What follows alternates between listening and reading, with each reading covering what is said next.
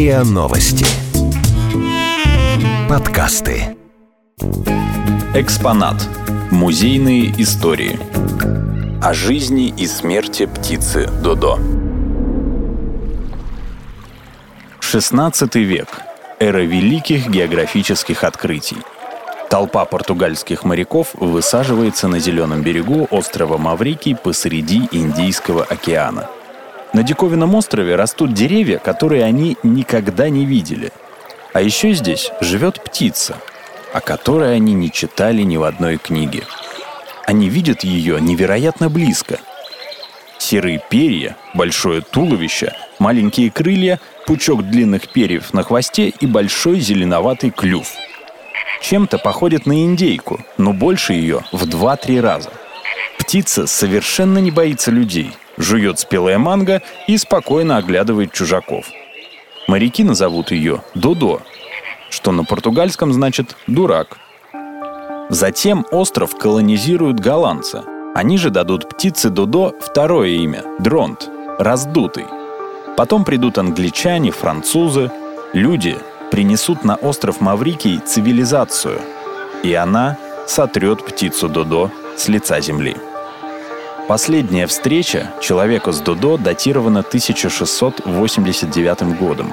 После этого птицу можно будет увидеть лишь в виде груды костей, собранных на металлический каркас. История уничтожения Додо станет символом человеческого варварства. Увидеть Дронта вживую посчастливилось очень немногим. Сохранилось всего несколько описаний живой птицы – все они от путешественников, приплывавших на Маврикий с экспедицией. Эти описания потом помогли определить видовую принадлежность этих птиц. Французский путешественник Франсуа Кош. Я увидел на Маврикий птиц крупнее лебедя. Без перьев на теле, которое было покрыто черным пухом. Задняя часть округлая, а гузык украшен кудрявыми перьями, число которых увеличивается с возрастом. Крик у него как у гусенка, но это совсем не означает приятный вкус, как у фламинго или уток. Жир их – замечательное средство для облегчения в мышцах и нервах. Английский путешественник Томас Герберт. Тело ее округлое и грузное, а весит она менее 50 фунтов. Она считается больше диковинкой, чем пищей. От них и промасленные желудки могут заболеть, а для нежных это вовсе оскорбление. Но никак не еда. От облика ее сквозит унынием, вызванным несправедливостью природы, создавшей такое огромное тело, дополненное крыльями настолько маленькими и беспомощными, что они служат лишь для того, чтобы доказать, что это птица. Бояться Дронт не умел. На Маврикии для него не было естественных врагов, и птица не знала, что такое опасность. Она не боялась шума и медленно бегала. Доверчивые и спокойные Додо были легкой добычей для человека. Мясо дронта, судя по описаниям, не было изысканным, но оно вполне подходило морякам, чтобы разбавить корабельный рацион. Новые жители острова и путешественники тоже питались мясом Додо – Голландский адмирал Вибрант ван Варвейк о мясе птицы отзывался так. Чем дольше и чаще их готовили, тем менее мягкими и все более безвкусными они становились. Тем не менее, брюшко и грудинка у них были приятные на вкус и легко разжевывались. Пока люди доедали последних дронтов, свиньи и собаки, которых они привезли с собой, уничтожали их гнезда и яйца новые жители острова не оставили птице Додо шанса на выживание. В 26 музеях по всему миру хранятся фрагменты скелетов птицы Додо, найденные в болотах Маврикия. Мягкие ткани дронта представлены лишь в одном музее мира – Оксфордском. Здесь хранятся высушенные голова и лапа птицы, которые пережили путешествие на корабле с Маврикия в Европу. В России есть только один скелет дронта. Он хранится в Дарвиновском музее. История единственного в России скелета дронта описана в книге поступлений Дарвиновского музея. Поначалу скелет птицы принадлежал Алексею Хомякову. Он был богатейшим человеком, скупал редкие объекты естественной истории и собрал целый музей впечатляющего размаха. В 1919 году новая власть передала его частную коллекцию народу, то есть подарила Дарвиновскому музею. В составе этой коллекции был и скелет Додо. На этом история экспоната прерывается. В начале 90-х в сейфе главного хранителя музея было найдено шесть коробок, наполненных ватой и костями древней птицы дрон.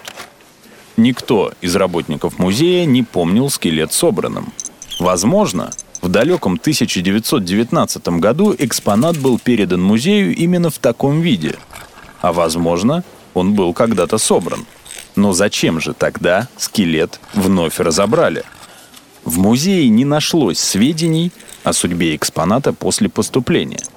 Отчасти это объясняется историей музея. Он был основан в 1907 году и вплоть до 1994 работал в режиме ограниченных ресурсов. У музея не было ни своего здания, ни финансирования. Работников было тоже немного. Объем работы большой, а рук мало, и времени вести детальный учет экспонатов не было – Основатель музея Александр Коц знал все о каждом экспонате, но документировать не успевал. После его смерти в 1964 году информация о многих экспонатах была утеряна. Далее начинается почти детективная история расследования судьбы скелета Додо. В коробках с костями дронта нашлись латунные и стальные элементы. Получается, скелет птицы был когда-то собран вместе. Или, может, это лишь следы неудачной попытки? В 1995 году начался переезд музея в новое здание. Поиск ответов на вопросы о скелете Додо на время прервался. В процессе переезда все уголки старого здания музея были внимательно исследованы.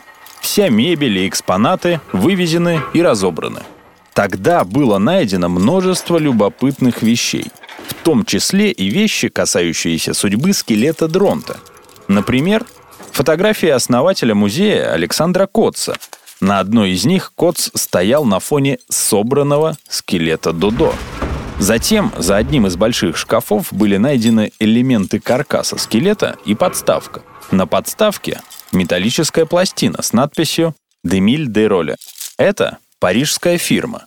И в XIX веке она занималась поиском и продажей останков дронта. Она находила в болотах Маврикия кости дронтов и собирала в единый скелет. Недостающие части дополняли гипсовыми элементами.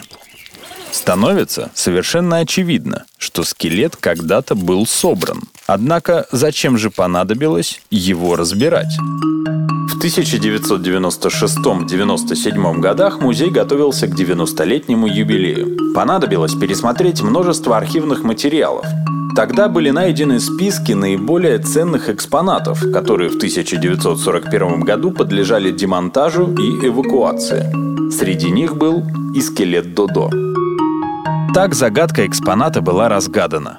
Он был разобран и эвакуирован во время Великой Отечественной войны как наиболее ценный экспонат. В 1998 году в старой газете нашлись детальные фото собранного скелета Дронта.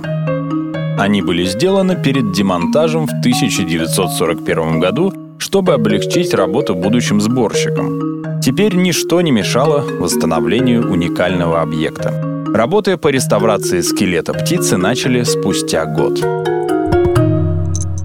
Итак, на столе у реставраторов хрупкий и редкий экспонат – кости вымершей птицы Додо. Им минимум 300 лет. Когда-то давно их покрыли краской, чтобы защитить от повреждений. Через позвонки скелета пропущена проволока. Ребра и суставы также соединены проволокой. Кости скелета держали в нужном положении латунные стержни. Ноги скелета фиксировали две шпильки – во время демонтажа проволока была перекушена, а шпильки сломаны. Реставрацию начали с очистки костей от краски. Оказалось, что это была та же краска, которой выкрасили шкафы в музее. Поэтому сначала решили очистить шкафы для теста. Лучшим способом оказалась механическая чистка с помощью иглы и скальпеля. Остатки краски смыли растворителем. Оказалось, скелет Додо был собран из костей различных особей. Но кости действительно принадлежат Дронту, это подтвердил палеорнитолог. За три месяца реставрационных работ скелет птицы Дронт был полностью собран. Сейчас Дронт живет в Дарвиновском музее, и раз в несколько лет его выставляют для посетителей. Задача реставраторов по сохранению скелета птицы Дронт была выполнена. Теперь слово за учеными. Смогут ли они восстановить вымерший вид? Возможно ли это?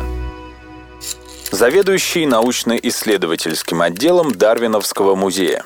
В 21 веке, может быть, и можно будет это сделать, но сейчас это сделать нельзя. Дело в том, что есть еще задача оживить мамонта. Она как бы более простая, потому что находят в вечной мерзлоте трупы хорошо сохранившихся мамонта. Там практически куски мяса, там вот, а ДНК гораздо меньше нарушена, чем вот в сухих скелетах дадов. Но даже с мамонтом не удается это сделать, потому что ДНК уже нарушена.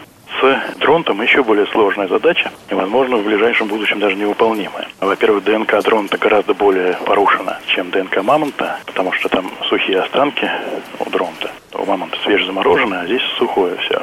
А ДНК порвано. Там надо сшивать очень маленькие фрагментики вместе. Их там миллионы просто. А потом у мамонта есть ближайший родственник, слон, из современных ныне живущих животных, куда можно посадить яйцеклетку. А у дронта таких родственников ближайших нет. Ближайший родственник это домашний голубь. Ну, до дронта ему достаточно далеко. Поэтому вот если мы посадим ядро клетки в яйцо голубя, то нужны тоже это белки дронта, а белки голубя. Не факт, что они справятся с такой достаточно чужеродной ДНК.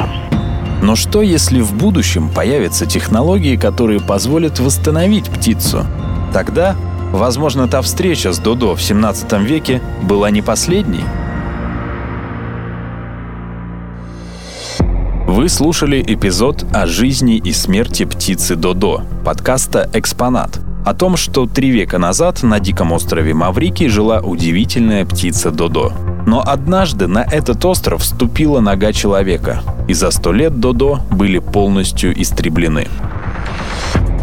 Текст читал Никита Воронков. Автор текста – Асмик Аракелян. Подписывайтесь на подкаст на сайте ria.ru в приложениях подкаст, Web Store и Google Play. Комментируйте и делитесь с друзьями.